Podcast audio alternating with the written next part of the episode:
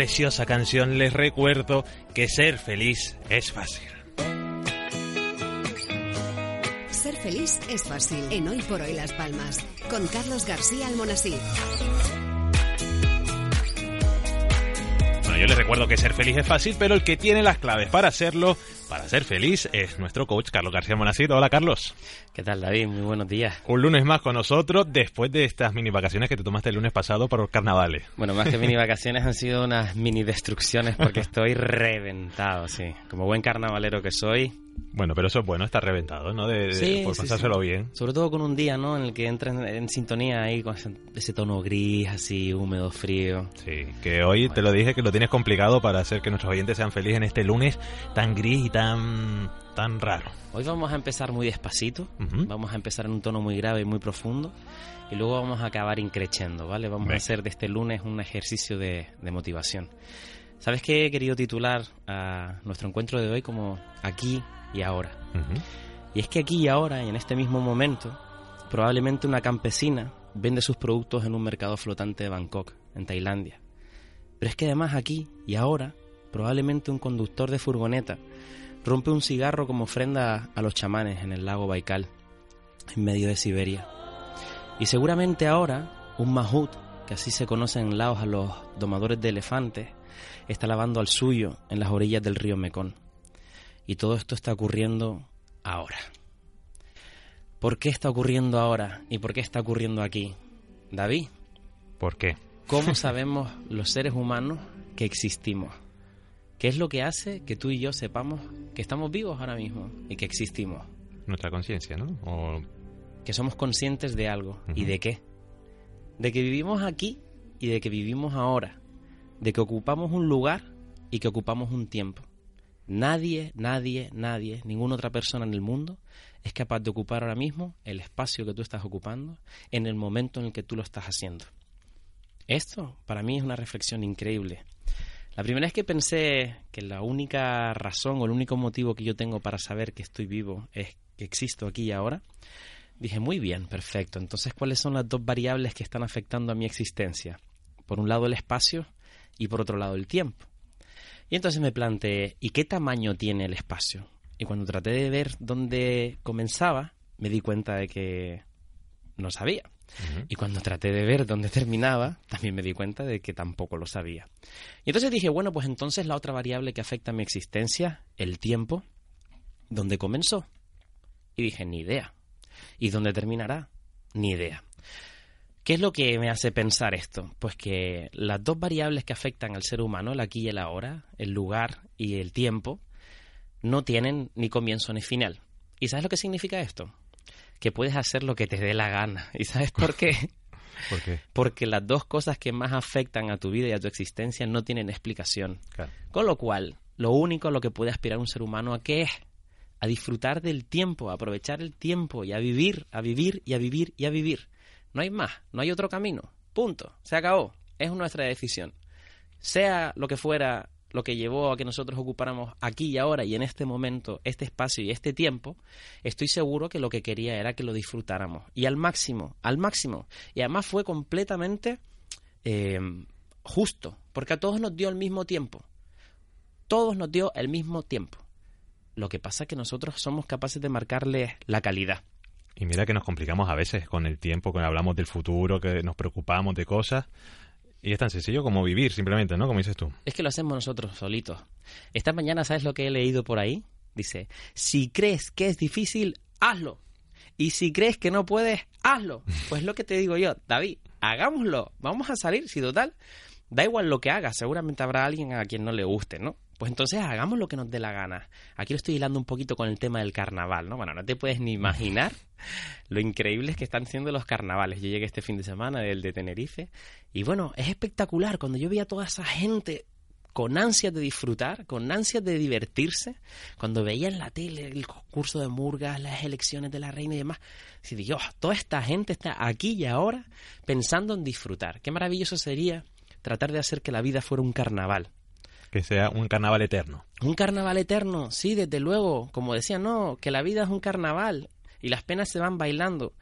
siempre hay que mirar hacia adelante. Es lo que, lo que, lo que siempre comentamos tú y yo, que no podemos decidir. Está claro que nos van a ocurrir cosas que a lo mejor no son del todo agradables, pero tenemos que disfrutarlo.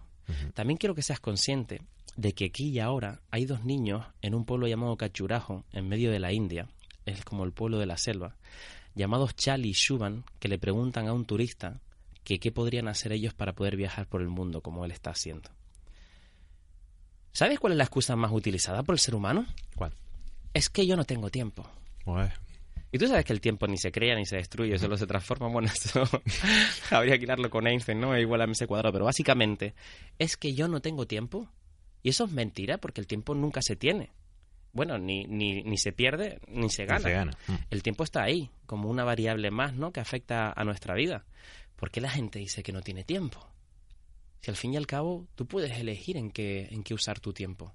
¿Podrías usarlo o no? ¿En este mismo momento te gustaría estar haciendo alguna otra cosa? Yo particularmente no. Yo estoy aquí encantado en la radio, claro que sí. Igual que yo, ¿verdad? Hombre, si nos pusieran una sombrilla a lo mejor por ahí, claro, una sur, la al sol y demás. Pero bueno, básicamente estás haciendo lo que te gusta. Estás llenando tu tiempo de calidad. Estás llenando tu vida de experiencias que te hacen sentirte vivo. Muchas de nuestras equivocaciones vienen por dos razones. ¿Sabes cuáles son?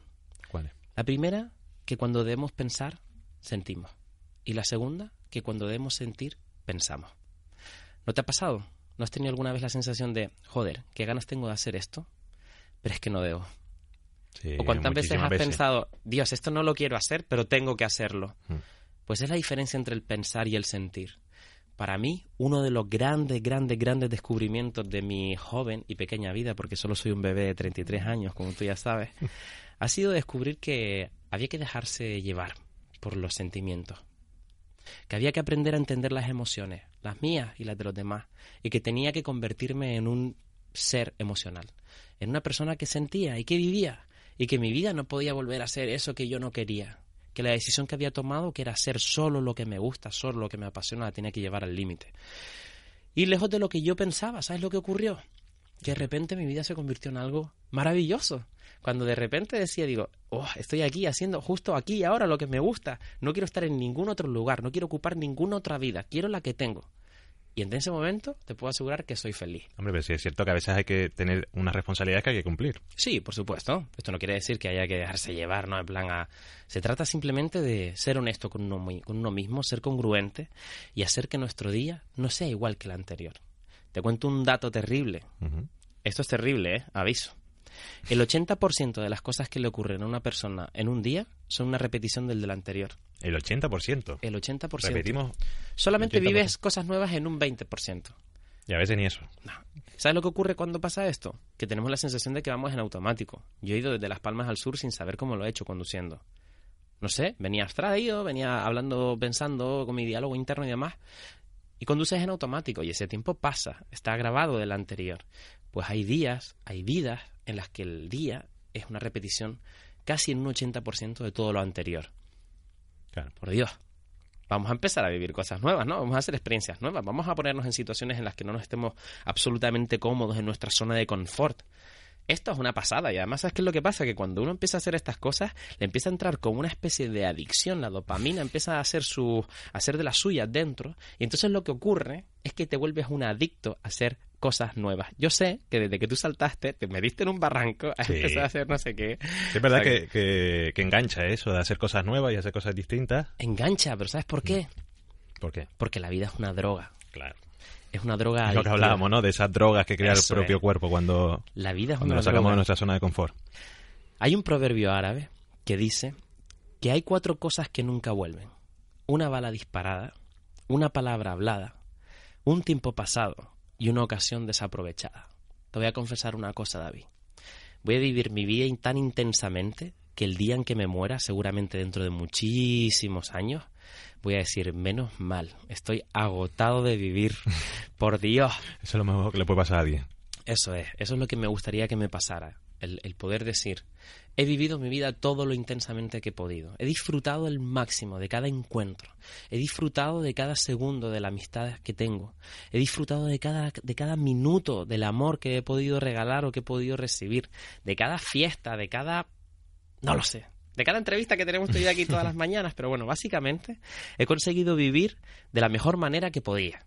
Y esa es la reflexión. Vivamos de la mejor manera que podemos. Cuando hablamos antes de la repetición de ese 80%, en, en, uno de mis largos viajes a lo largo del mundo, bauticé una sensación que tuve como la adrenalización de los sentidos. La adrenalización de los sentidos, básicamente es una teoría que yo me inventé, básicamente, ah, ¿vale? En la que yo decía, digo, es increíble que, que, solamente hayan pasado 24 horas y mi sensación del tiempo haya sido tan larga. Los días parecían semanas, las semanas parecían meses. Estamos hablando de un viaje que, que duró aproximadamente 4 o 5 meses en el que recorrí por tierra más de 27.000 kilómetros entre San Petersburgo en Rusia y Kuala Lumpur en Malasia. Lo que ocurría durante este viaje era que estaba teniendo tantas experiencias que me movía en un entorno tan diferente a lo conocido por mí que mis sentidos se agudizaron, pero se agudizaron hasta niveles en los que todo lo que comía sabía nuevo, todo lo que escuchaba me sonaba a otra lengua, todo lo que veía era completamente distinto, todo el tacto, incluso mi olor, mi olor corporal cambió porque cambiaba el tipo de comida, el tiki masala, lo picante y demás.